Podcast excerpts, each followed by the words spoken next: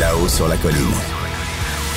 La politique autrement dit. Cube Radio. Les leaders religieux du Québec hier dénonçaient une injustice euh, en, par communiqué et un d'entre eux est au bout du fil. Bonjour Hassan Guillet, représentant de la communauté musulmane euh, du Québec. Ah, bonjour, bonjour M. Robitaille, bonjour à tous les auditeurs. Donc, cette injustice, quelle est-elle exactement? C'est, j'imagine, euh, le confinement ou les règles de confinement qui sont trop grands, selon vous, en zone orange pour euh, les lieux de culte? Oui, effectivement. Mais ce qui arrive, nous, euh, plutôt, de, on veut voir c'est quoi les problèmes qu'on essaye de régler, puis on va trouver ensemble une solution aux problèmes. Bien sûr, nous avons tous les mêmes intérêts dans la société. Nous avons tous un intérêt de, de, de, faire face à cette pandémie qui est sans précédent dans notre société. il n'y a personne parmi nous qui veut euh, être la source euh, ou un agent de, de, de, propagation du virus. Mais justement, pourquoi c'est grave qu'il y ait entre 25 et 50 personnes au lieu de 250. Parce que si les lieux de culte sont traités comme des cinémas, c'est 250.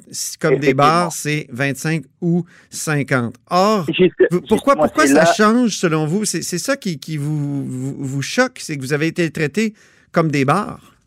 Exactement, dans des bars, puis même la, la définition, comme il disait dans les mêmes communiqués, c'est une place où les gens consomment de l'alcool sur place. Et je ne croirais pas que les lieux de culte, encore euh, moins les, les mosquées, qu'on consomme l'alcool. Comme vous savez, les musulmans ne prennent pas l'alcool, même pas à la maison. Oui, mais les catholiques, il y a du vin de messe quand même. Oh, c'est correct. Mais qu'ils trouvent c'est quoi les problèmes, puis qu'ils essaient de régler. S'ils disent, OK, on ne veut pas de consommation d'alcool, nos frères catholiques ne vont pas consommer de l'alcool. Ils ont dit, ils ont dit la, la distanciation, on respecte la distanciation.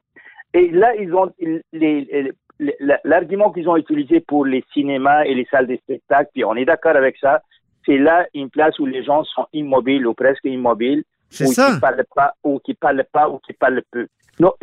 C'est ça nos lieux de culte. Nous, je, vous donne un exemple des, des, mosquées, puis ça s'applique aux synagogues et aux églises aussi. C'est juste l'imam qui parle. Les autres écoutent religieusement, entre guillemets. Oui. OK? mais chez les catholiques, on a quand même euh, des rites qui... qui bah, Seigneur, prend pitié, on, parle, on, même on chante. Oh, oui, ben, ils peuvent, ils peuvent mettre des barèmes pour ça, c'est-à-dire qu'on met les protections quand on veut chanter, euh, quand on veut, euh, on peut mettre des barèmes sur les activités mêmes.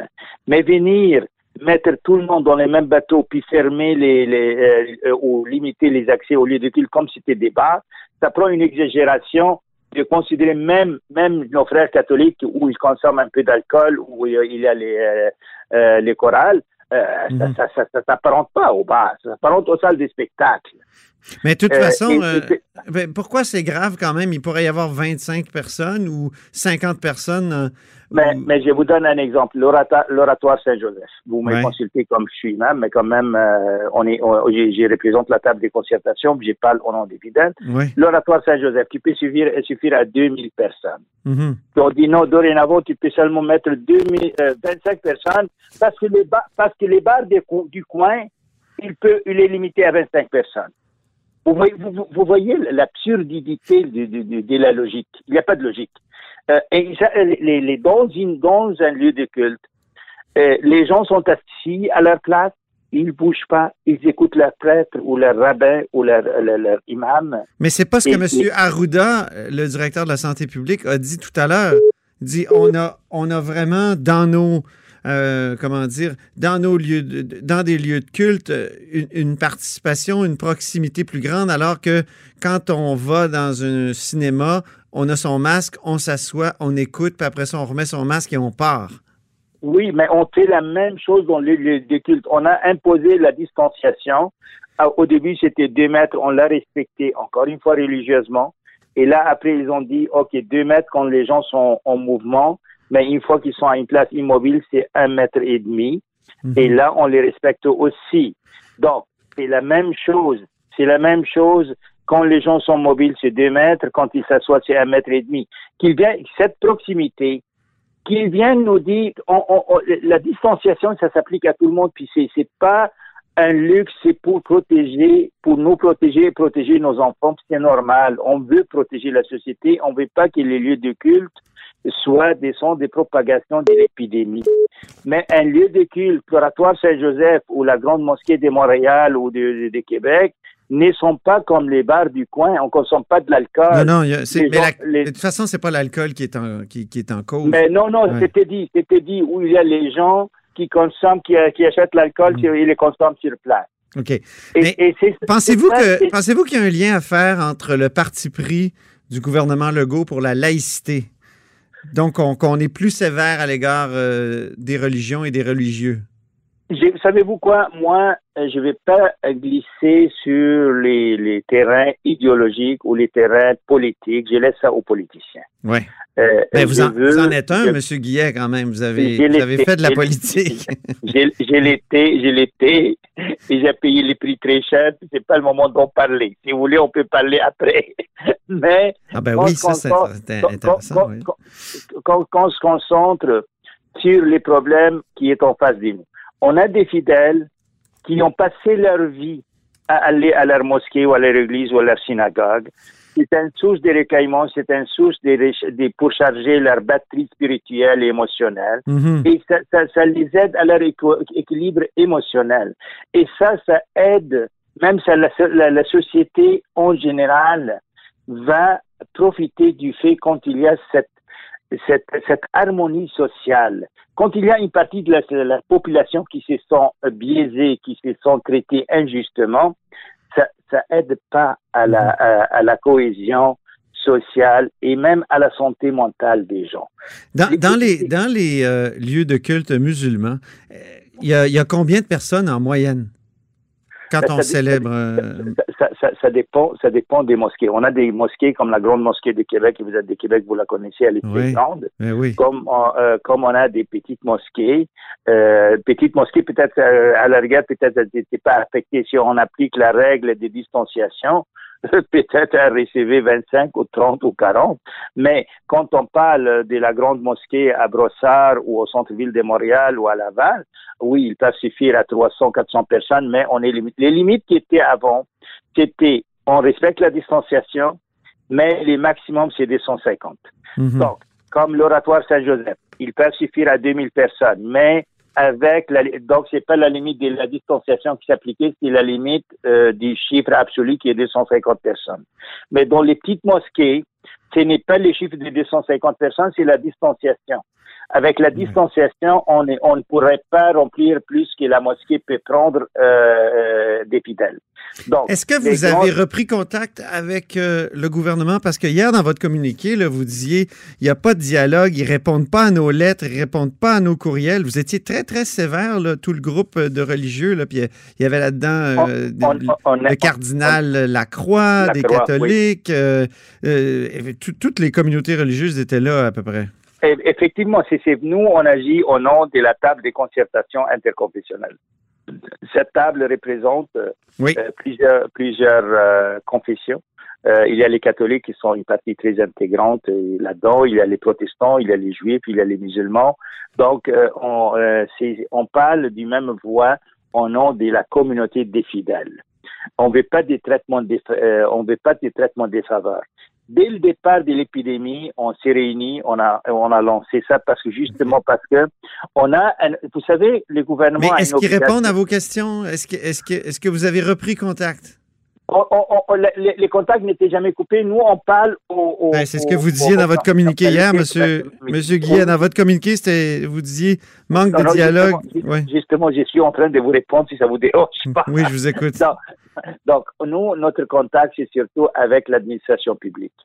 Avec l'administration publique, ça va bien. Puis, on n'a jamais coupé les les contacts. On a encore des contacts. Okay. Mais ce qui arrive là où les, liens, les liens de communication se coupent, c'est que l'administration publique dise et c'est que le gouvernement décide. On dirait que c'est pas euh, euh, euh, un manque de, contact, de, communication entre nous et l'administration publique, que ce soit le ministère de la Santé ou autre. On dirait que c'est entre l'administration publique et le gouvernement. Donc, parce que je vous donne un petit exemple qui est très, très flagrant, très, très concret. Au début, on a développé un protocole pour euh, justement protéger les, les, les, citoyens Et là, on l'a proposé, même on a eu euh, une réunion, ou même deux, avec des, des, des, euh, des, personnes très haut placées dans le gouvernement de, de, de la fonction Oui. publique. D'accord. Et on, on leur a présenté les protocoles, ils l'ont beaucoup aimé, ils nous sont revenus avec des commentaires. On a intégré leurs commentaires, on leur a présenté, ils l'ont aimé, ils l'ont donc Mais- il y a un protocole qui est approuvé, qui est qui est mis en commun entre nous et l'administration publique. Mais c'est là quand les la- quand on entend le- la conférence de presse, c'est comme un étudiant qui a bien fait ses devoirs, qui a bien ses examens, qui a bien écrit, les, bien répondu aux questions à l'examen. Et quand il a la, répo- la réponse, il s'attend à avoir un A, il a un F. Je comprends, mais on est en zone orange, là. On, on vient de Oui, je- je changer le. je On vient de, rendre les choses Mais, encore, les règles encore plus exigeantes parce mais- que la deuxième vague nous guette et ça peut devenir une déferlante. Mais je suis d'accord avec vous, Monsieur Robitaille, on est dans la zone orange, mais le cinéma, il est dans la zone orange. La salle de spectacle est dans les zones oranges. Mhm. Les buts, les buts, c'est pas zone orange ou zone jaune ou zone, zone violet. Le but, c'est protéger la citoyenne. Est-ce qu'il y a. face OK, à l'épidémie. Parfait. Est-ce qu'il y a certains fidèles qui font passer la religion avant la santé publique? Donc, qui voudraient, euh, qui seraient prêts à, à, finalement, euh, comment dire, à, à- à outrepasser les règles de la santé publique parce qu'ils ils estiment que la religion est plus importante? Euh, Pour vous dire la vérité, euh, je vais prêcher pour ma paroisse, mais je pense que ça s'applique à tout le monde. Dans notre religion, à nous comme musulmans, la, la vie humaine est sacrée. Mhm. Donc, donc euh, on est une religion très pragmatique de ce côté-là.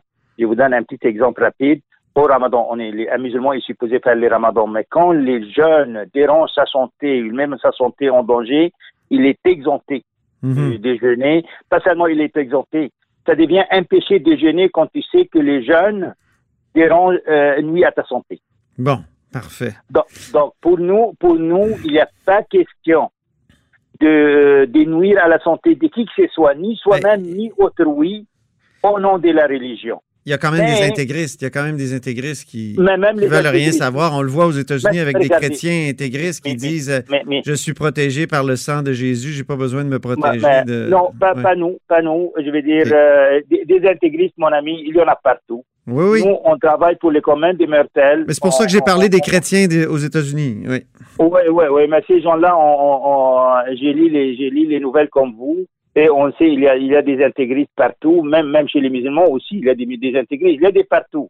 Mais nous, on essaye de protéger les communs des mortels, on essaye d'être Mhm. des citoyens responsables et des bons musulmans, et des bons chrétiens et des bons juifs, et protéger la société. Et Merci. nous, on a, et nous, on a une obligation civique comme citoyens responsables, mais on a aussi une responsabilité de devant notre Créateur de protéger la vie humaine, parce que c'est sacré. La vie humaine en islam et on ne met pas la vie humaine en danger. Merci beaucoup pour cet entretien, Hassan Guillère, représentant de la communauté musulmane au Québec. Puis la prochaine fois, je vous rappelle, puis je veux savoir quel prix vous avez payé pour votre euh, tentative politique.